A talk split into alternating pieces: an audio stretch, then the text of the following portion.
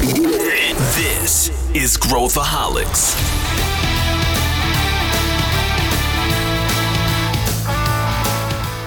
Olá, aqui é Pedro Van Gertner, eu sou o CEO da ACE e esse é Growthaholics, o podcast para quem adora inovação e empreendedorismo. Essa é a época mais esperada do ano, os nossos episódios de tendências.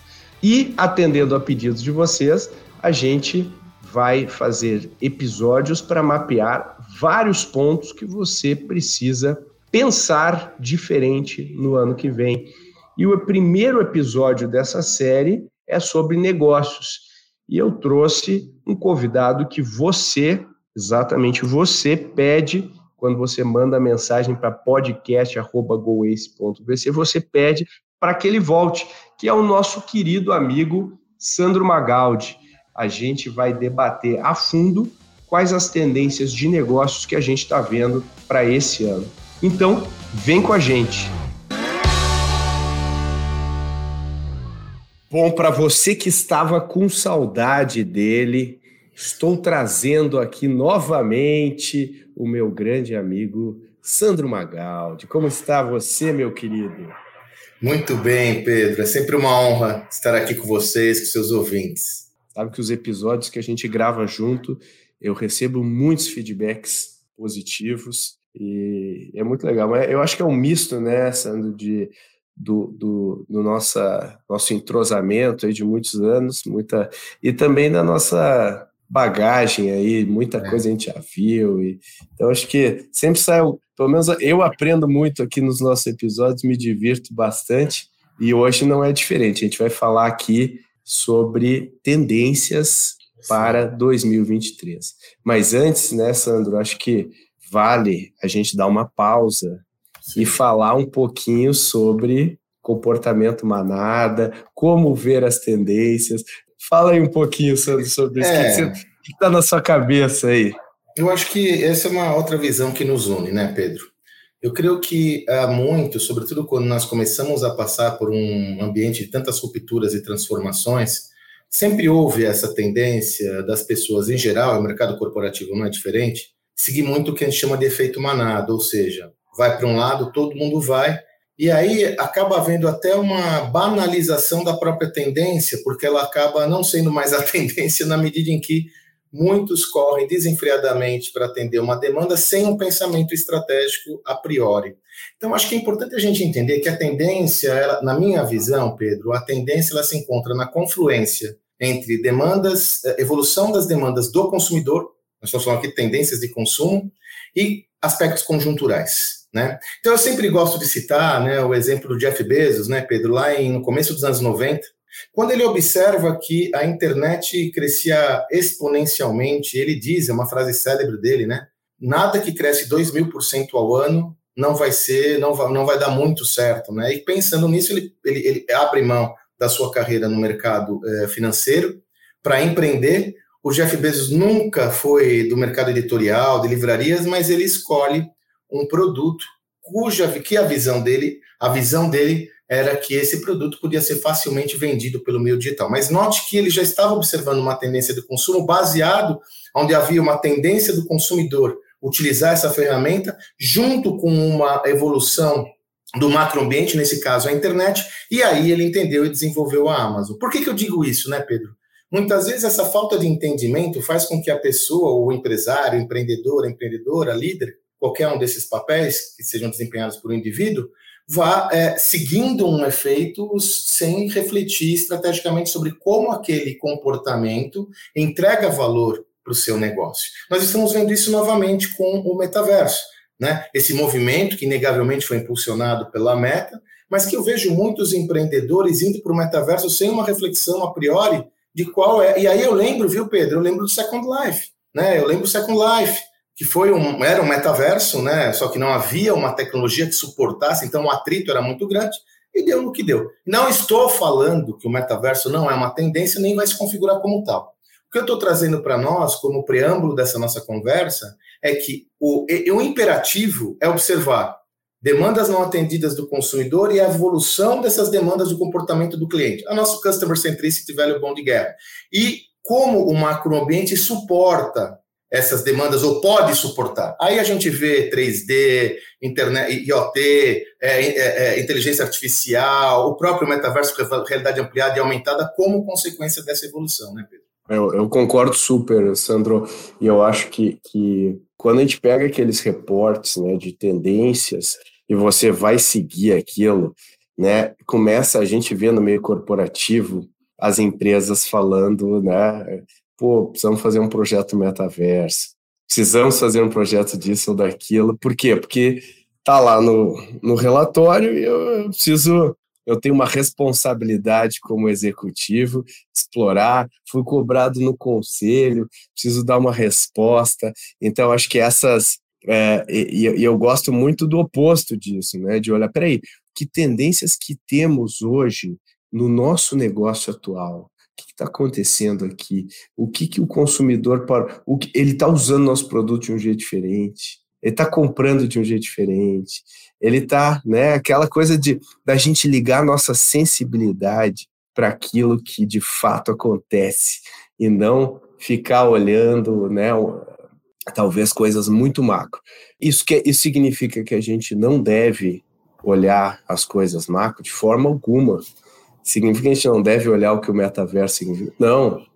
Mas, exatamente, mas a gente tem que entender que aquilo serve a um propósito, né? Que a gente é, ele está subordinado ao meu negócio, ao meu cliente, ao meu. É, é, eu acho que é isso que é isso que é importante falar quando a gente fala de tendência. E você sabe, Pedro, e aí eu vou recorrer só para finalizar esse preâmbulo de uma visão que você é, foi um dos precursores aqui no Brasil a trabalhar com, de forma muito enfática.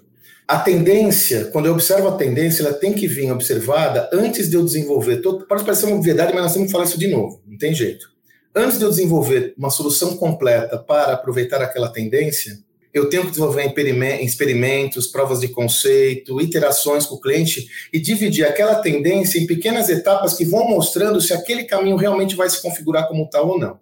Eu ainda tenho visto, Pedro, não sei você nas suas andanças com Cortex, com a própria ACE, eu ainda tenho visto com organizações pequenas, grandes e médias, não importa o tamanho, que continuam inovando baseado no seu próprio umbigo e desenvolvem o produto todinho para depois levar o cliente é, ao entender que ele vai se comportar ou vai se mover para dado, dado caminho, né? E eu tenho visto essas empresas darem com os burros na água, literalmente. Então, na medida que eu enxergo uma tendência, eu gosto muito dessa sua visão, que ela, ela não deixa de ser minimalista, mas ela, eu falo, Pedro, eu sempre tenho uma frase que eu, eu cito insistentemente nas minhas mentorias, na minha imersão, cadência é mais importante que velocidade, porque a cadência dá velocidade. Então, procure observar essa evolução do comportamento do seu consumidor, baseado nas suas competências essenciais e nos movimentos macroestruturais. Fatie, tenha a visão de longo prazo, mas fatie essa visão de longo prazo em pequenas etapas, faça iterações e busca. Eu gosto de dar um exemplo, só para finalizar, Pedro, do Tony Xi das Apos, né? o falecido Tony Xi, fundador das Apos é, quando ele fundou as Apos, a tese era que era possível as pessoas comprarem calçados pela internet. Mas era uma tese. Porque ainda havia um preconceito que as pessoas tinham que experimentar, olhar e tal, coisa que ainda existe um, comportamento estabelecido de boa parte dos clientes hoje. Imagine isso há 20 anos atrás. Como ele validou a tese? Ele subiu uma loja, que na época, nos anos 90, era muito mais desafiante que agora, e o estoque dele, ele, ele validou uma loja, colocou as ofertas, ele não tinha estoque. Ele vendia o produto na loja, descia na rua, comprava o produto e entregava. O objetivo dele qual era? Não era necessariamente fazer um negócio completo o mais ideal possível, era validar uma tese. A partir da validação dessa tese, ele foi para a segunda etapa. Então, eu creio que é importante nós contextualizarmos essa visão quando falamos de tendência, para a gente não ficar aqui com abordagens muito superficiais e até meio babacas, né, Pedro? Aquele papo de nossa, vamos lá e pá, vou, vamos dominar. Calma, o que, que a gente pode fazer de concreto, baseado na nossa experiência, para que isso não seja muito distante da nossa realidade, né? Exato, exato. A, bate, a batalha aqui é a velocidade de aprendizado, não a velocidade de, né, de colocar as coisas no ar. Né? É, e, e eu acho que as pessoas têm muita dificuldade de quebrar as coisas em hipóteses e criar bons experimentos para cada uma dessas hipóteses. Isso é muito mais difícil do que parece. É muito Pedro, no, no, livro de cultura eu comento, não é mais the first, é, é, é, não é mais o primeiro a chegar leva tudo, né? É the first learner, leva tudo. Learner. Primeiro a aprender, né? Não é mais o. Porque tinha aquela. Não, tem que ser o primeiro a, a chegar. First mover. Não é o primeiro é, a chegar. É. Não, first mover, desculpe. The first mover é, é takes all. Não é mais the first mover, é the first learner. Né? É, no isso livro de cultura a gente fala sobre isso. Então é sobre mas isso. Mas, é... Tem tendências, vamos conversar sobre elas, né?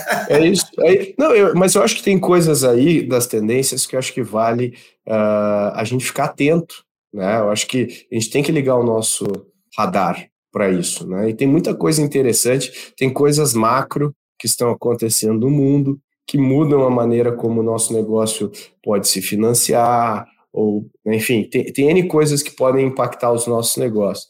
Mas vamos começar, né? Eu anotei algumas aqui, sei que também. você também tem algumas aí. Vamos começar com um bate-bola aqui, né? A gente fala uma, comenta juntos e parte para a próxima. Você quer começar aí, Sandro, como ah, convidado? Eu posso começar até pegando uma, uma carona, né, Pedro, no, no que eu acabei de falar. É, tendências de evolução do consumidor versus estruturas que acontecem na sociedade como o 5G, né? Eu creio que o 5G passa por um processo inicial de adoção e agora de consolidação.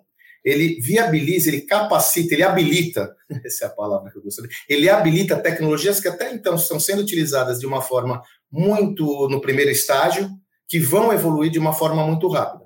As mais óbvias, né? Telemedicina, educação à distância.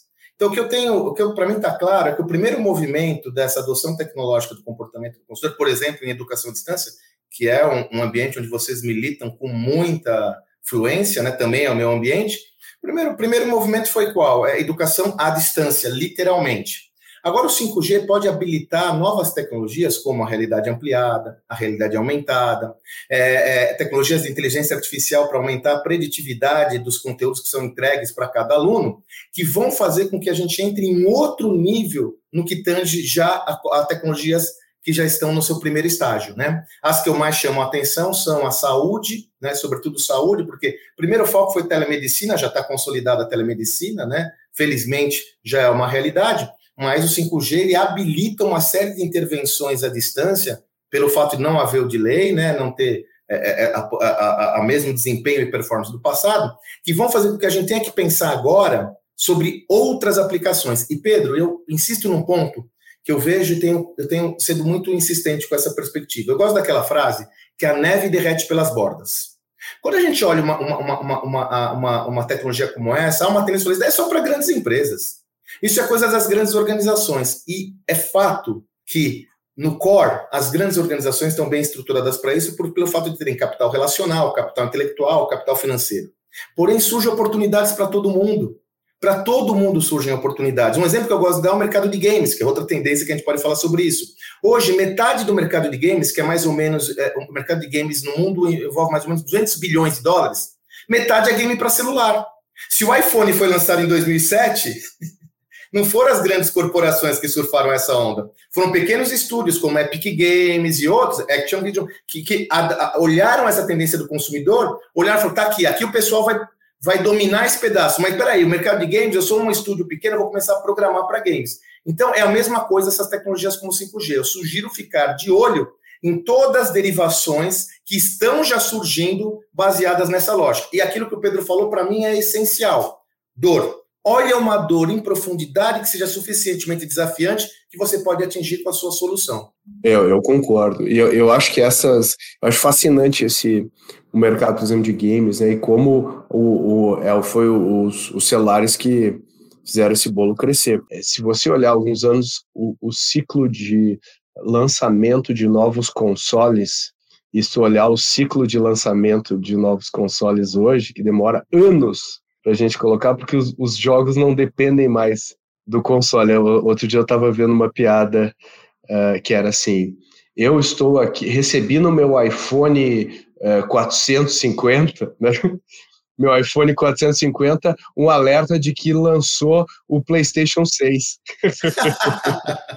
é bem por aí, cara. Mas, mas olha que interessante, né? Como o, o, o software é, ou o conteúdo, o software está tá, tá sendo mais rápido que o, que o hardware, né? E Pedro, eu acho que tem uma lógica aqui, que também é outra que eu anotei para a gente conversar, que não é mais uma tendência, mas agora se configura cada vez mais como uma realidade, é a segunda tela.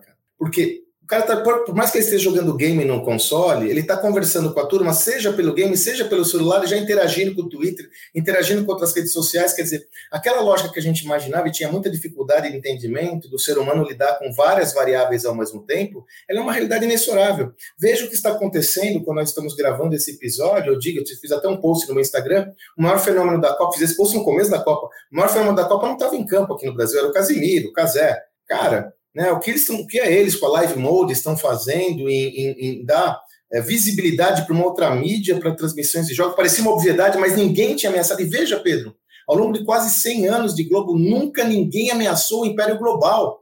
Mas isso tem muito relação com, com a segunda tela. Né? Então, assim, eu como marca, como eu estou integrada nessa visão? Essa é uma excelente questão. Eu como marca, como eu estou integrada numa visão de cada vez mais as pessoas isso tem a ver com acesso à tecnologia, cada vez mais desenfreada, banda, cada vez mais as pessoas vão estar com duas, três telas ao mesmo tempo. Eu estou preparado para isso? E a gente está falando uma tendência até meio datada, mas que a partir de agora, e olha, de novo, tem a ver com 5G, porque tem a ver com maior possibilidade de banda, com maior velocidade, diminuição do custo de acesso, a lei de Moore. Como a minha marca está preparada para lidar com tudo isso? Ah, mas eu sou pequeno, eu sou médio não há mais fronteiras entre os concorrentes e a tecnologia está à disposição para todos. Então, é como isso. você se posiciona é. para isso, né? É, muitas vezes um cara médio e pequeno tem bem mais capacidade de pegar aquela tecnologia e brincar do que um cara grande.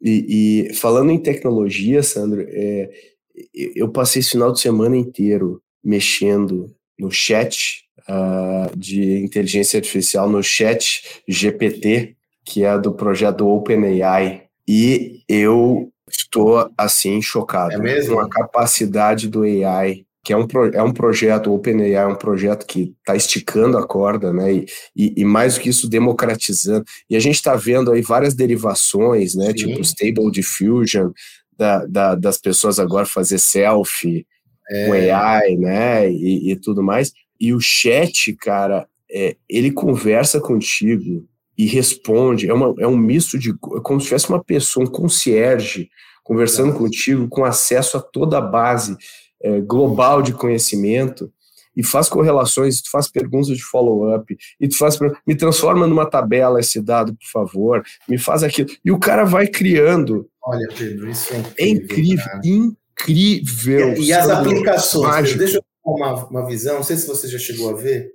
puxa, agora eu, eu, não me recordo o nome da, da, da, organização, da solução. Essa semana eu estava falando com, com um empreendedor do setor de funerárias, crematórios, funerárias e tal, né? É, eu vi uma solução, estão sendo construídos aqui no Brasil baseado nisso, uma solução da reinvenção do cemitério, Pedro. E essa solução conta com inteligência artificial. Qual que é a lógica? Né? A pessoa passa por todo o sepultamento e tal, ela tem uma árvore, um espaço, um totem, e lá existem suas cinzas, ou então a, a, o seu corpo, como ele preferir, e um iPad. Esse iPad, com uma solução baseada em inteligência artificial, ele reproduz toda a vida da pessoa e é capaz de conversar com o cara que está visitando a pessoa, Pedro. É o, o, Black Mirror, aquele episódio do Black Mirror na veia, né? É, e assim, já está rodando, né? É, é, é, interessante essa lógica da transformação, por isso que eu volto à nossa conversa inicial como é tão importante a, a, visão que você trouxe de ser meio que minimalista e ver a aplicação do seu negócio, porque o processo é muito grande, é muito rápido, perdão, de ruptura. Essa solução já está rodando, e se nós aqui conversarmos, Pedro, eu estava falando com esse empreendedor que inclusive já está com um projeto piloto é, lá no sul do país, Pedro, qual que é o desafio tecnológico de fazer isso, meu amigo? Ele é baixo. Se você pensar bem, ele é baixo. O desafio é de conhecimento. de como usar essa aplicação em prol do é negócio. Conhecimento é conhecimento, é entender. E hoje tem esses caras estão abrindo toda a documentação, como aplicar, e, e, e, eu acho que ela vem casada com uma outra tendência que eu acho que, que foi fruto dos anos de abundância que a gente teve com juros super baixos, capital abundante, né, alta liquidez no mercado, que a produtividade não era a prioridade das companhias. Não era, não era prioridade. E aí a gente começou a ver, tudo bem, começou com, esses, com esse reajuste aí dos VCs e layoffs e tudo mais. As empresas incharam, teve um inchaço, especialmente as empresas de tecnologia.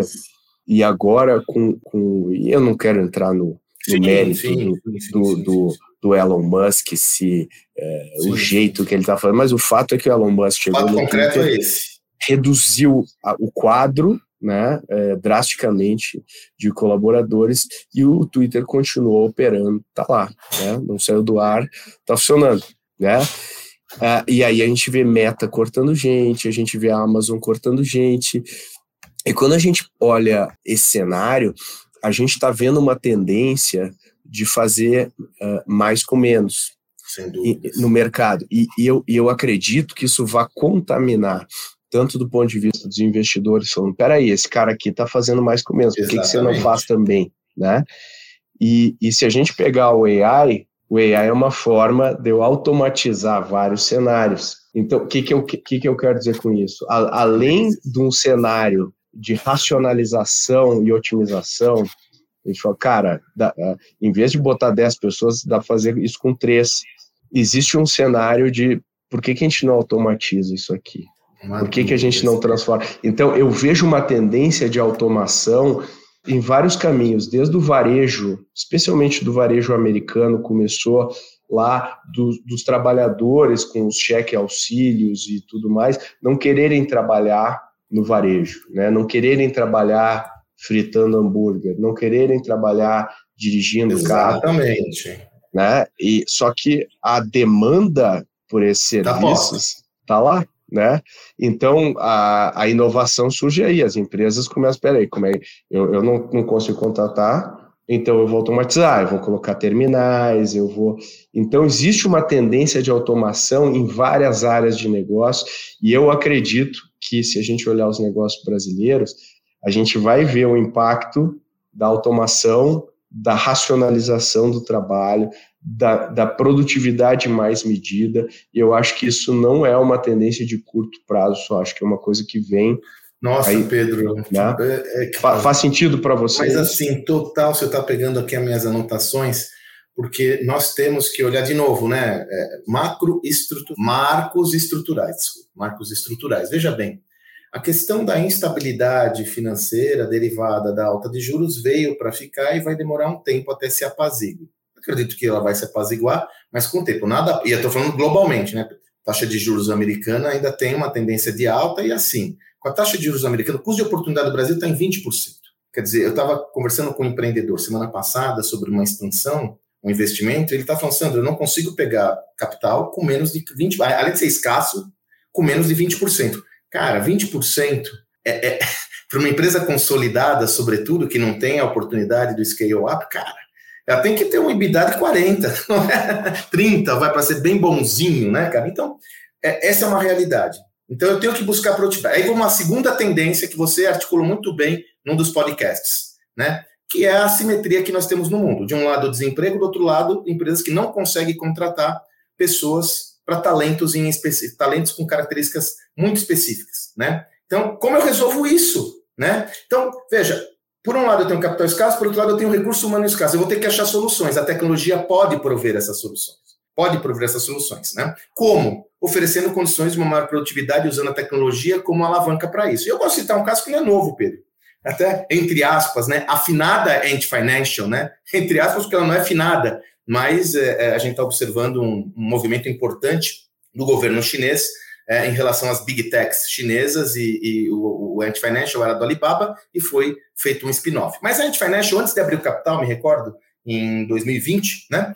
O que me chamava a atenção da Ant-Financial, Pedro, ela tinha 10%, 10% do total de funcionários da, do maior banco americano. E ela atendia 10 vezes mais clientes. Ok, a natureza dos negócios pode ser distinta porque é, o banco atinge, atende, tem, a Ant Financial é o equivalente a um PagSeguro, uma Stone no Brasil, quer dizer, é muito mais um meio de pagamento, só que inteligente, ela está relacionada ao Alipay, então ela está abaixo do Alipay, é uma empresa de inteligência do Alipay que gera soluções para esses clientes, mas, cara, 10 vezes mais, e com valuation que ela ia abrir o capital, seria uma, a maior abertura de capital é, da história, não foi possível graças a essas questões políticas, ela abriu capital na Bolsa é, de Hong Kong por 300 milhões, também valeria né? É, na época, cinco, seis vezes mais do que o maior banco americano. Então, mas o que me chama a atenção é como eu consigo ter 10 vezes mais clientes com 10% da força de trabalho? Porque ela já surgiu sob a lógica de utilização da tecnologia em prol da análise preditiva de dados, em prol da análise prescritiva de dados, ou seja, a tecnologia não só prevendo o que vai acontecer, mas também executando tarefas que até então eram executadas por seres humanos. Então, se a gente somar essas tendências,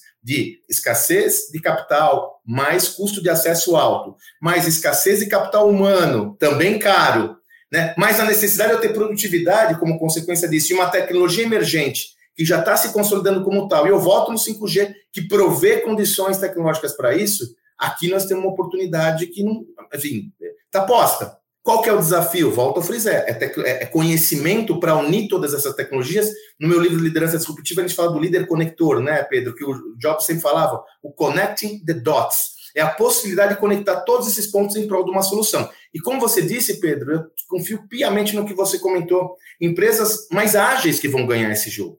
Não são as maiores. Aliás, o tamanho, como a gente já disse, pode ser um, um, um obstáculo para o crescimento. Então, essa visão me parece que é um conjunto, um conjunto de movimentos que fazem com que isso seja uma realidade hoje, que vá se fortalecer no futuro. Aí entra impressão em 3D como solução também. Cara, é aquela coisa, né, Pedro, que eu creio que torna muito mais complexo o nosso ambiente atual, né? É uma miríade de tecnologias revolucionárias que coabitam o mesmo espaço-tempo, né? Eu, eu fico espantado com isso, né, Sandro? Porque eu acho que existe, né? A gente sempre fala, o, gap, o gap que tem hoje nas empresas é um gap de mindset e de conhecimento, né? Não é um gap de tecnologia. Eu não, não tenho dúvida né? nenhuma, Pedro. Eu, eu convido todo mundo a usar o chat lá de AI, porque você vê, cara, se, se é possível fazer isso, 80% dos casos de uso de atendimento ao cliente a gente consegue resolver. E, e, e, hoje os nossos, por exemplo, nossos bots de atendimento ainda estão muito atrás quando a gente fala eh, né, do de AI, de treinamento, de AI. O mato está muito alto, né? Está muito Essa alto. É tá o mato ainda alto. está muito alto. Eu ainda vejo em organizações muito evoluídas no seu, na sua reflexão sobre inovação, mas com soluções ah, pré-históricas até. Eu me espanto porque o mato é. ainda está muito alto. Essa é a realidade. Ainda tem muita coisa a ser desbravada. É, é. Bom, vamos para uma próxima então, Sandro. O que, que, que você. Agora Deixa eu trazer uma, uma, uma que, assim, ela não é necessariamente de consumo, mas impacta todos os negócios. Eu vejo como tendência a ameaça cada vez mais latente às big techs. Né? A gente viu isso começar nos Estados Unidos, Europa mais fortemente, com as questões de privacidade, dados, monopólio, e eu vejo isso com uma tendência cada vez maior. E tá, você fala, como isso traz oportunidades para nós? Várias. Primeira coisa, eu ainda vejo muitas organizações, por exemplo, em termos de comunicação, marketing, colocando seus ovos todos em poucas cestas, né? Seja no Google, seja no, na, nas redes sociais da Meta, né? E aí, se essas empresas, veja, Pedro, nós estamos falando na, na, na Europa de fazer um phase out da operação de dados do Google ou da operação de mídia. Acabou o Google. Vocês concordam? Se o Google não conseguir monitorar, se o Google não conseguir traquear e rastrear o comportamento do, do indivíduo, como ele vai entregar a mídia? Então, isso me parece que eu, eu não sei que forma isso vai tomar, porque, por exemplo, nos Estados Unidos é uma pauta que une republicanos e democratas. É uma das poucas, claro, existem nuances, é evidente, mas é uma das poucas pautas que unem os dois, que são os grandes monopólios, né? E por que, que eu digo isso? Cinco anos atrás o TikTok era uma sombra, né, Pedro? Cinco anos atrás, o TikTok era uma sombra. O que eu quero trazer como reflexão é, primeiro, as ameaças derivadas de você investir muito do seu negócio, dos seus recursos estratégicos, em poucas cestas, concentrando a sua estratégia dependente de poucos players. Segundo, ficar muito atento e atenta às derivações que vão surgir de toda essa balbúrdia que quando a Microsoft passou por um processo similar, surgiu o Google. Então, há a possibilidade de surgirem outros players que vão gerar soluções para o seu negócio, e aí sim é importante você adotar essas tecnologias rapidamente, ou essas possibilidades, porque você ganha tempo na sua curva de aprendizado. Então, de novo, olhando o macro contexto, me parece que a ameaça às big techs e, como consequência, um novo marco estratégico está em curso já. Não sei a sua opinião sobre isso, Pedro. Concordo. Eu, eu acho que, que se você olhar a taxa de inovação das big techs, ela vem despencando. Não há dúvidas. Anos, ano após ano. Né? Quando a gente olha, cara, o Google, qual que é a última inovação que o Google lançou? Né? O que, que ele fez? Mesmo, mesmo uma Apple da vida, né? A última inovação da Apple foi o fone. Sim. É, ela, ela, ela tá reciclando, ela diz que ia lançar carro, diz que ia lançar headset de realidade virtual, não lançou ainda, né? Mas o ritmo, Concordo. a gente vê o ritmo, porque o, o, quando a gente atinge um monopólio, né, como é o, é o caso do Google, é o caso do Facebook e tal, é muito difícil você continuar inovando. Primeiro, que você não tem estímulo, não existe incentivo para isso, né? E segundo, porque você grande demais, né? É grande demais para você conseguir. E, e, você começa, poxa, vou arriscar minha, a minha receita, né? Então acho que tem oportunidade aí e eu acho que deve ter um provavelmente um espaço para crescimento grande e eu acho que a, a, a privacidade, o fato é. de, de, de, deles brigarem muito entre si, uh, o fato de ter de, das pessoas estarem estarem uh, buscando outros, né, o, o assim, o fato do TikTok ter crescido é um tão rápido é, é, é, mostra que não só mostra que é possível fazer, né, como como mostra que as pessoas querem uh, outras alternativas. Não há dúvidas. Então é. isso eu, eu, eu concordo muito contigo. E tem uma perspectiva que você trouxe aí, que para mim é uma outra tendência para a gente conversar, que é a questão da, da cybersecurity, segurança, privacidade de dados. Gente, é, não tem como, porque eu vejo que hoje, né, Pedro, uh, a gente tem uma demanda, tem uma demanda que de alguma forma há uma assimetria e pressões que são até de certa forma contraditórias. Eu, como usuário, como cliente, eu quero ter cada vez mais autonomia e empoderamento em fazer tudo o que eu desejo. Por outro lado, ainda existe uma dificuldade em, em, em harmonizar autonomia e controle com segurança. Então, quanto, por exemplo, o Pix é um exemplo clássico, né, Pedro? O Pix deu oportunidade para a gente para fazer rapidamente transferências, custo de acesso baixo, mas abriu uma vertente de segurança brutal para um.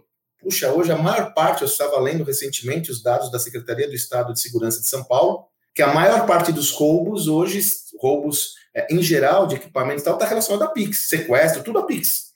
Então, veja, e aí também, por outro lado, eu já vejo companhias desenvolvendo soluções mais amigáveis, né, para que permitir compatibilizar esses dois vetores. Então, aqui também me parece uma tendência clara do desenvolvimento de novas soluções relacionadas à segurança que vão justamente trazer a possibilidade de maior privacidade de dados e segurança para cada um dos indivíduos. A privacidade de dados é um tema de novo, que veio para ficar, não está só relacionado à agenda ESG, está relacionado ao nível de consciência de cada um de nós, e aí envolve aquela primeira perspectiva que você trouxe da inteligência artificial, né, Pedro? É interessante que eu estava justamente articulando um pensamento sobre isso, agora com essa onda da, da, da do, do, lance do, do, dos avatares, com a Lenza e tal, todo mundo postando, né, os seus avatares, né, as suas fotos, e pouca gente se dando conta que essa empresa está capturando todos os dados das pessoas para fazer fortalecer seu algoritmo com uma outra camada de informação que não existe, né? Então, percebe que essa dicotomia, essa, essa contradição entre empoderamento do cliente, o meu empoderamento como indivíduo versus a possibilidade de você abrir brecha, seja de segurança, seja de privacidade de dados, é algo que vai ser uma, uma tensão permanente na sociedade, e como tal, onde tem tensão, onde tem assimetria, tem oportunidade de negócio para todo mundo, né? Concordo, concordo gênero, número e grau. Acho que a gente deveria ficar muito atento a isso. E aí eu acho que, que junto com isso, né, quando a gente fala de pegando ainda, né, tu falou da, da uh, dessas as big techs, né, sendo ameaçadas, eu acho que elas são ameaçadas. Uh, a gente falou muito do contexto B2C, mas eu acredito que também existe uma ameaça no contexto B2B e, e, e ainda mais casando com a tendência de fazer mais com menos, as empresas começam a se questionar. Elas fizeram muito isso na crise de 2018, mas eu acho que isso vem sendo uma, uma, uma lógica à medida que todo mundo da organização se educa sobre o que é possível fazer com a tecnologia e tal, eles começam a questionar, mas espera aí, por que, que a gente gasta tudo isso aqui com essa plataforma? E aí eu acho que vem também uma tendência do SaaS B2B, especialmente do SaaS B2B uh, nacional, que acho que é uma alternativa já adaptada à regulação, né, à tributação. À, à tributação e tudo mais. Então, eu ainda vejo uma, uma, um grande crescimento do SaaS B2B em vários, em todos os setores, né? Mas eu acho que especialmente quando a gente fala do mercado eh, PME, eu acho que ainda tem muita ferramenta que vai ser uh, disponibilizada. Eu não vou, é, é, elas já estão, né? Vamos elas já estão disponibilizadas, mas acho que vai, vai existir um apetite cada vez maior para adotar, para misturar, para combinar. E eu acho que isso é uma, é uma coisa que uh, vai ser muito grande. Não sei se você concorda. Puta, eu concordo totalmente. Eu adorei quando você trouxe essa perspectiva que o maior desafio é mindset e conhecimento. Porque eu vejo muito nas empresas de pequeno e médio porte uma combinação dessas duas vertentes. Só que o mindset ele é filtro. E olha, nós somos aqui ambos absolutamente críticos a discursos de autoajuda, aquela história toda que nós, desde a nossa existência, para quem está acompanhando nós pela primeira vez, nós somos colegas de, de, de, de corpo docente de pós-graduação da SPM e tal, há mais de 20 anos. Então, eu e o Pedro damos aula há muito tempo, Pedro mais há mais tempo do que eu, ele continuou nessa jornada, mas nós começamos juntos, né? E nós sempre fomos críticos dessa perspectiva, então, só tomando um pouquinho de cuidado com essa visão superficial, mas eu vejo que o mindset, a mentalidade, a filosofia, ela é filtro para o conhecimento, Pedro, porque na medida em que a pessoa, o empresário, assume que ele não pode, que ele, aquilo não é para ele, eu recebi recentemente, Pedro, uma mensagem muito educada de uma empresária de um determinado setor comentando assim: por que vocês não constroem conhecimento para pequenas e médias empresas? Eu comentei, mas eu faço isso a minha vida toda. Eu tenho oito livros e os oito são para pequenas e médias empresas, porque eu não faço distinção. Eu sou agnóstico entre pequena, média e grande empresa. Tudo está acessível a todos. A transformação de uma cultura, a condução de uma estratégia adaptada. Mas olha, olha o mindset, Pedro eu tenho a mentalidade que eu sou pequenininho, então eu tenho que me conter, eu tenho que me, eu tenho que me acostumar e aceitar o pequeno, né? De novo, muito cuidado com o discurso vazio, superficial, barato da autoajuda. Mas veja, se você não acreditar que realmente você pode, você não vai aprender. Por que eu digo isso? A tecnologia está cada vez mais acessível, Pedro. Um CRM de milão por mês te dá condições de fazer uma gestão individualizada de cliente com automação de régua de conversão e tudo. Um CRM de mil reais por mês já revoluciona uma empresa. Eu tenho falado isso e muitas vezes eu tomo cuidado porque parece tão óbvo que fica parecendo uma, um discurso evasivo, sabe? Assim, tipo, papo é. do professor, né? É, o cara espera. Né? O, o, cara espera uma dica milagrosa, né? Assim, não, usa isso aqui. Você fala, não, usa um CRM aí Sim. na sua empresa. Eu falo, uma porra, mas... automação. É, é, é, é interessante, né? Porque eu acho que as pessoas elas estão aprendendo a sair do daquela abstração Sim. de CRM e começar a pensar, peraí, qual o cenário que eu tenho que resolver efetivamente? Eu tenho que pegar o cara aqui, eu tenho que saber o nome desse cara, eu tenho que conectar com aquilo. E, e, e aí, quando ela sai disso, ela começa a pensar na solução realmente para o seu negócio. E eu achei incrível isso que tu falou, realmente. Eu também, às vezes, sou questionado em relação, pô, Pedro, mas e PMS? Você não dá dicas para PMS e eu não penso também dessa forma. É interessante. Não, Pedro, no, no é caso, negócio, é negócio. negócio mas no é seu negócio. caso, tem uma outra prerrogativa. Quantas startups passaram pela ACE ou pelo seu ah, ecossistema já? Milhares. Centenas aí, milhares. É. Essas são grandes? Me fala assim, é quer dizer, eu falo, sabe, Pedro, eu tomo muito cuidado com isso em respeito a todo empresário, empresário. Mas nós olhamos o Jeff Bezos hoje, trilhardário, uma empresa gigante. Eu tenho um videozinho dele em 1994, na garagem do padrasto dele fazendo as coisas. E não, eu quero fugir do senso comum, do lugar comum, mas veja, o que ele tinha de mais especial que você que está me ouvindo? Você entendeu? Ok, estava numa economia forte, latente. Exato, eu entendo tudo é. isso. Nós somos heróis aqui no Brasil. Eu entendo tudo isso. Mas eu tenho que olhar o Jeff Bezos em 94, não agora. Eu tenho que olhar a jornada. Por isso que eu gosto de jornada. Eu gosto de timeline porque eu olho a jornada para enxergar o que, que ele fez para atender. E como ele está falando de tendências, ele foi muito sagaz em entender as tendências de consumo. Por exemplo, cloud computing. A Salesforce já estava forte E ele olha e fala, poxa, ele, eu digo ele, eu, eu, tô, eu não estou individualizando o Jeff Bezos. A equipe dele, tem a história, até no meu livro eu conto isso, no Estratégia Adaptativa. A equipe dele olha e fala, pô, o cloud computing é uma realidade, nós temos ociosidade de máquina, por que a gente não faz a Amazon Web Services, que a Amazon só é o que é por causa dela? Note que ele sempre esteve conectado a demandas não atendidas do cliente e tendências de consumo, mas de uma forma, eu adorei sua abertura, minimalista. Nesse sentido, como eu consigo fazer alguma coisa sobre isso? É sobre isso que a gente está falando aqui. Qual o problema que eu quero resolver?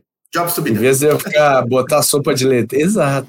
Em vez de botar sopa de letrinha, falar, cara, o cara tem que clicar aqui, tem que acontecer isso, a gente tem que resolver.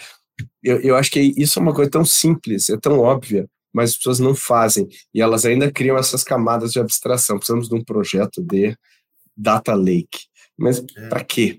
É. O que, que a gente quer extrair? Né? Qual que é o objetivo final? Mas vamos para uma próxima aí, Sandro. O que, você tem na, na manga? eu queria, agora eu queria explorar com você uma perspectiva. Né? É, eu vejo como uma das tendências a desglamorização das startups. Né? Não sei se você. E aí, por isso que eu queria explorar com você, que na realidade quem é expert em startups aqui é você, não sou eu. Eu vejo que é esse mundo que a gente comentou, de escassez de capital, é, é, de, de maior desafio e demanda por produtividade, vai fazer com que existe uma maturidade maior na análise desses projetos, que isso gera um risco, já, já comentamos sobre isso, a gente vive num mundo muito maniqueísta, né? Ou o céu ou o inferno em poucos minutos, mas existe uma mediana. Eu acho que cada vez mais nós estamos chegando a essa mediana, onde ainda vamos separar o joio do trigo, mas vai haver mais profundidade de análise e seriedade. Não que não havia seriedade, eu acho que eu, eu, eu adjetivei mal. Haverá mais profundidade de análise no pressuposto básico das organizações da, da, da, desse segmento de startups, empreendimento digital e tal. Por que, que eu trago isso como referência para nós? Porque se você está empreendendo, se você atua como uma startup, ou se você quer se relacionar com uma startup, me parece que a gente passa por uma maturidade maior nesse contexto, que é absolutamente natural, só que recebeu um empurrãozinho do macro contexto com a questão toda, é, sobretudo do, do, do acesso a capitais, né, Pedro? É, eu, eu, concordo muito. Eu acho que os fundamentos se tornam importantes de novo, porque durante os últimos dois, três anos, toda essa exuberância de a gente via uma startup contando o que ela fazia e de repente a gente, peraí, mas então o modelo de negócio é esse, faz isso, faz aquilo e eu não vejo isso funcionando. De repente, então sou eu. Eu que não tô eu que não estou entendendo. É, eu, eu que estou. Eu estava falando com, com um, um, líder de riscos de um grande banco aqui do, do Brasil. E aí ele falou: Cara, eu analisava essas startups de crédito, várias delas, eu não conseguia entender como que elas paravam de pé. As premissas. E, e, e agora eu vejo que eu estava certo. Eu achava que era eu que estava defasado, mas agora que eu vejo. Então eu acho que é uma volta aos fundamentos de negócio. Startups é. não estão descasadas dos fundamentos é. do negócio. Elas são, com o uso do venture capital, elas conseguem pular algumas, algumas casas, né, no, no, no tabuleiro. Mas é o mesmo tabuleiro. É o mesmo tabuleiro. E se você me dá a licença, é, é, eu posso falar sobre essa perspectiva, porque eu sou um outsider eu vejo que estruturas. O modelo de Vale do Silício, o desenvolvimento do Vale do Silício, ainda é uma referência como cluster, né, Pedro? A gente pode falar o que for. Cara, houve exageros ou não, mas como referência, eles desenvolveram um ecossistema vibrante que realmente afloraram as principais organizações protagonistas da nova era. E esse ecossistema ele é composto por vários agentes. Então, nesse sentido, quando eu articulo a maturidade desse mercado, eu continuo acreditando na importância e relevância das startups e trago a relevância de novos agentes estarem cada vez mais integrados a esse mundo. Empresas privadas, governo, por isso que eu peço licença, eu posso dar essa referência. O projeto do Fundo Soberano do Espírito Santo, para mim, é um modelo para a gente observar de lupa, para quem não conhece, né, tem participação da ACE, por isso que eu peço licença para dar esse exemplo. O governo do Estado do Espírito Santo, já que ele tem os dividendos derivados do petróleo, ele criou um fundo soberano orientado ao desenvolvimento do ecossistema empreendedor da região, sobretudo é destinado a empresas de alta escalabilidade de crescimento e o parceiro principal, um dos parceiros principais, se não o principal, é a ACE que ajuda na é, avaliação, identificação, avaliação e capacitação dessas organizações. Então, eu vejo que, nesse contexto de menor escassez de capital, maior exigência desse capital, continuamos tendo a demanda por inovação, as startups têm um papel fundamental, maturidade do ecossistema, eu creio que há uma tendência desses ecossistemas cada vez mais se fortalecerem, participando, tendo participantes de várias camadas da sociedade. Governo, universidade. Esse é o modelo do Vale do Silício, né, Pedro? Governo, universidade, mercado privado e mercado de capitais. Só por isso o Vale do Silício é o que é. Exato, é, é o ecossistema, né? É, é, a palavra que resume o ecossistema. Eu acho que é isso, quando a gente consegue articular as coisas e, e fazer boas parcerias, né, público-privadas e, e, e pragmáticas, e com foco, com clareza do impacto que eu quero, é, o, o valor destrava, a gente consegue destravar valor. E pegando aqui já para a gente pegar as últimas tendências Sim. aqui, Sandro, é, tem, eu acho que a gente está vendo algumas tendências começando a, a, a, a se acentuar, uh, que estavam andando de, de lado há muitos anos, uh, e, e, de novo, não estou fazendo juízo de valor aqui, e outras ganhando uma velocidade muito grande. Então, vou dar um exemplo, que é a indústria de defesa. É, quando a gente pega tudo bem, as, as guerras que a gente tinha alguns anos atrás eram guerras uh, muito específicas, o modelo é. das guerras era muito específico. Quando a gente vê um conflito Boa, como o da Ucrânia, muito que bom. tem contornos parecidos com a Segunda Guerra Mundial, um país invadindo o outro em, em larga escala, a gente vê um, um arrefecimento global do investimento em defesa, é, uh, uh, realmente uh, uma coisa que era que era ah, é um seguro de repente vira um, uma realidade. Eu falo, peraí, eu tô, eu tô aqui perto, eu vou começar a ver. Então a gente vê o orçamento americano Sim, crescendo, europeu. a gente vê o orçamento chinês, o orçamento europeu. E, então, assim, a indústria de, de defesa é uma indústria que está crescendo. Então, só para pegar uma, uma indústria Ó, que estava andando, né, e pum, de repente dá um pico. E, Pedro, e me parece que né, esse caso é muito bom, porque a gente tem a indústria de defesa com o modelo, sempre a tecnologia aportada. Não vamos esquecer que a internet surge da indústria de defesa, né?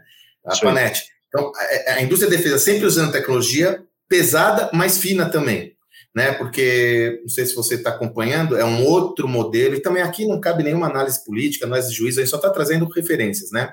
É, o, o, o, o, como o governo chinês tem agido agora nas manifestações da China com muito uso de tecnologia. Né? Eu li um estudo, um, um estudo, desculpe, uma matéria que saiu no Economist, onde um jovem lá ele estava é, é, é, só com o celular desligado, com o rosto todo é, coberto, e ligaram para casa dele alguém que fez um, um, cruzamento de dados pelo GPS do celular, mais o, o, reconhecimento facial, identificou quem era o indivíduo, né? Quer dizer, então a gente tem um contexto nessa própria indústria de defesa que vai de A a Z, né? Desde a utilização, de novo, o espião de antigamente, né, Pedro? Ele é Exato. diferente. Do, do, do, do doméstico, é, exatamente, exatamente. É diferente até a indústria pesada, vai de cabo a rabo. E aí, de novo, Pedro, surge oportunidades para quem trabalha com dados, para quem trabalha para quem trabalha Exatamente. com inteligência artificial. Surgem oportunidades para todos que conseguem, de novo, endereçar uma dor. E essa dor, ela foi aflorada de uma forma que não existia, talvez,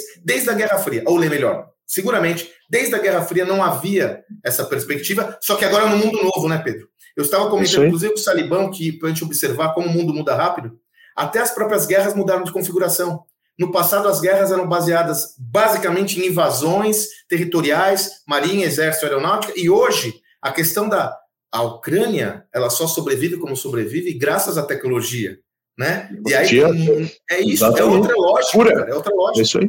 E, e, e, e, se você olhar, né, empresas como é, Palantir, Palantir, do Peter Thiel lá, que, que, que crescem nas costas da indústria é, é, né, do nacionalismo americano e tudo mais. E só para te dar uma, um exemplo aqui, o, o, o, Palmer Luckey, que é o cara que inventou o óculos que o hum. Facebook comprou, hum. saiu, né, da, da, hoje é o Quest, né, lá no Facebook, saiu e ele está agora na indústria de defesa, defesa. ele está criando tecnologia para defesa.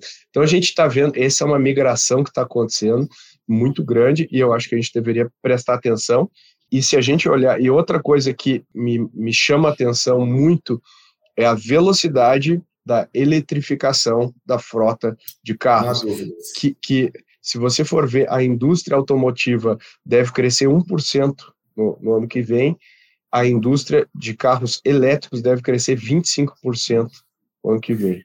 Muito, então, muito a gente está vendo a migração da matriz, com, da matriz, completamente. E a velocidade com que isso está acontecendo, meu amigo, eu acho que é, não tem paralelo no setor automotivo. Não tem. Não tem não paralelo tem. no setor automotivo. E lembra que o setor automotivo é quem constituiu toda a base de pensamento sobre gestão que nós temos. É, Sloan, Fayol, Taylor, Ford, tudo que a gente sabe sobre gestão modelo Toyota, é modelo Toyota. E, então, quer dizer, não estamos falando com neófitos, com ignorantes. Olha, olha o desafio da transformação. E aí, Pedro, para finalizar, eu tinha notado duas perspectivas que trazem exatamente como você eh, relacionados ao que você trouxe, essa lógica do modal de energia. O primeiro, né, relacionado a isso, ecossistema. Eu estou fazendo um texto agora sobre isso que os aplicativos é, de automóvel, como 99 e Uber, incentivaram a frota elétrica, mas está tendo um problema terrível agora, porque não tem rede de abastecimento. Então, os caras estão começando a fazer uma conta de ficar parado meia hora, às vezes duas horas numa fila, o impacto disso é muito maior do que o combustível fóssil estão voltando atrás. Então, sempre que a gente pensa uma onda como essa, nós temos que pensar o quê? Ecossistema ambiente todo, que a gente pode servir como referência o que o iFood fez com a moto elétrica, com a parceria com redes de abastecimento, para abastecer as baterias elétricas das motos. Então, diferente do passado, isso aqui não, isso é mais parecido com o passado, na realidade, né? porque tem uma correlação clara de rede com, com, com, o fornecedor, mas nós temos que sempre pensar em ecossistema, em bases distintas. E a segunda perspectiva, curiosa, semana passada eu tive uma conversa com a sua turma aí da Cortex, relacionada a energias limpas, todo esse modal é, a eólica, tudo, tudo, é, é, é o crédito carbono. Esse, é, o, o, houve o, saiu um estudo que foi publicado no Estadão no, no, recentemente, um estudo do BID, que mostra o Brasil já é o segundo país que mais é, tem profissionais relacionados à energia limpa do mundo, só perto da China. Né? O Brasil tem mais ou menos 10%, a China tem 42%. É, só que mostrando a escala evolutiva dessa tese, né, de todo modal de energia, essa é uma tendência que veio para ficar e não vai. Não tem como. E não estou falando nem uma questão ideológico-política. estou falando que é uma questão econômica. Sabe? Assim, é, é, é, é, desde o carro elétrico até a energia solar nas casas e lares, a distribuição da energia nos canais de distribuição das empresas estabelecidas, a rede de abastecimento, gente, aqui tem para todo mundo. E é curioso que esse, esse estudo do BID, Pedro, comenta que o maior desafio nesse crescimento, de novo, é o que a gente está falando é achar gente capacitada a lidar com esses novos desafios. Então, note que, para finalizar, todas as tendências que nós estamos trazendo, elas estão postas, mas se não houver capacitação suficiente das pessoas para suportar essas tecnologias, essas possibilidades, nenhuma delas se configurará como tal. O dinheiro ou vai ficar na mesa, ou o dinheiro não fica mais na mesa, né? Alguém pega o dinheiro. E esse alguém pode ser uma empresa nascente, pode ser uma empresa da Conchinchina, pode ser qualquer organização. Isso é diferente do passado. Né? É, eu, eu acho que o que mostra aqui, né, Sandra, é quantas rupturas a gente está vendo e, e, e a gente foi além daquela da tendência da casquinha, né? É. A gente está vendo, cara, tem, tem rupturas aqui que, vai impact, que vão impactar vários setores, vários negócios, e as pessoas deveriam prestar muita atenção. Tá Além tá do Trend Report. Exatamente. Dos PPTs. É, é, isso. Quando chega no Trend Report. Já era. Já era. é, eu acho que esse é o recado aqui. Boa. Bom, cobrimos muita coisa legal. Eu acho que a gente já teria aí mais algumas tendências na manga, mas, mas eu acho que já deu para mais do que as tendências, a forma de pensar sobre elas é o mais importante. E acho que isso a gente conseguiu cobrir aqui. Então, eu queria agradecer imensamente o meu amigo aqui por mais um bate-papo, que agora que eu acabei de ver, eu tive que correr aqui no fim, porque eu me dei conta a gente já ia chegar perto de uma hora aqui, pois porque é, o tempo cara. não passa aqui quando a gente está falando de coisa legal, como todos esses temas, aí tem muito assunto interessante, e eu espero que que você tenha se divertido aí tanto quanto eu, meu amigo. É, eu me diverti muito e espero que o nosso amigo, nosso amigo ouvinte tenha se divertido tanto quanto nós aqui, porque a gente podia ficar mais duas horas aqui entabulando as reflexões, mas de novo, né, Pedro? Meu amigo Pedro sempre fala isso, eu fui o primeiro a me falar isso. Nós não ganhamos dinheiro com ideias. Nós ganhamos dinheiro com a execução das ideias. Então, esse papo pode ser delicioso, pode ser fantástico, gostoso, mas se você não for capaz de derivar, de tangibilizar, dar concretude a essas ideias, nada vai acontecer e nós vamos continuar gravando os podcasts aqui para te ajudar, né? Isso aí. Vivemos a era da execução, a era da execução. Era da execução. Não tem mais nada que nos proteja agora. A única coisa é a execução. Boa, meu amigo, muito obrigado. Um grande abraço. Show. E aí, gostou desse episódio? Tirou algum insight para sua carreira e para o seu negócio? Se você gostou, fique muito, muito atento no seu player favorito de podcasts nas próximas semanas. A gente vai trazer várias outras tendências para 2023 e a gente quer ouvir o que você pensa a respeito. Então, manda mensagem para podcast.goense.vc falando de coisas que a gente não cobriu, insights que você teria, e a gente quer ouvir você, a gente quer garantir todos os inputs que você traz, a gente vai incorporar aqui nessa série de tendências. E como sempre, eu agradeço a você que compartilha o Growthaholics na sua rede, fazendo do Growthaholics estar entre os 1% dos podcasts mais compartilhados no mundo no ano de 2022. Isso é porque você parou um pouquinho, um segundinho enviou para alguém no WhatsApp, colocou no seu Insta, colocou no seu LinkedIn. Isso faz muita diferença para a gente e eu tenho certeza que ajuda o Growthaholics a chegar para cada vez mais pessoas. Então, muito obrigado a você que compartilha. Vamos continuar com esse ritmo para a gente bater todos os recordes no ano que entra. Valeu e até a próxima.